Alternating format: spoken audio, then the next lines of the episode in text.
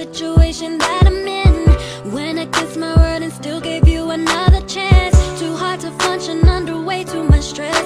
I don't think the pain gets deeper than this, no. Break all the rules and you're constantly crossing the line. I put up with enough and this will be the last time. Do what you want.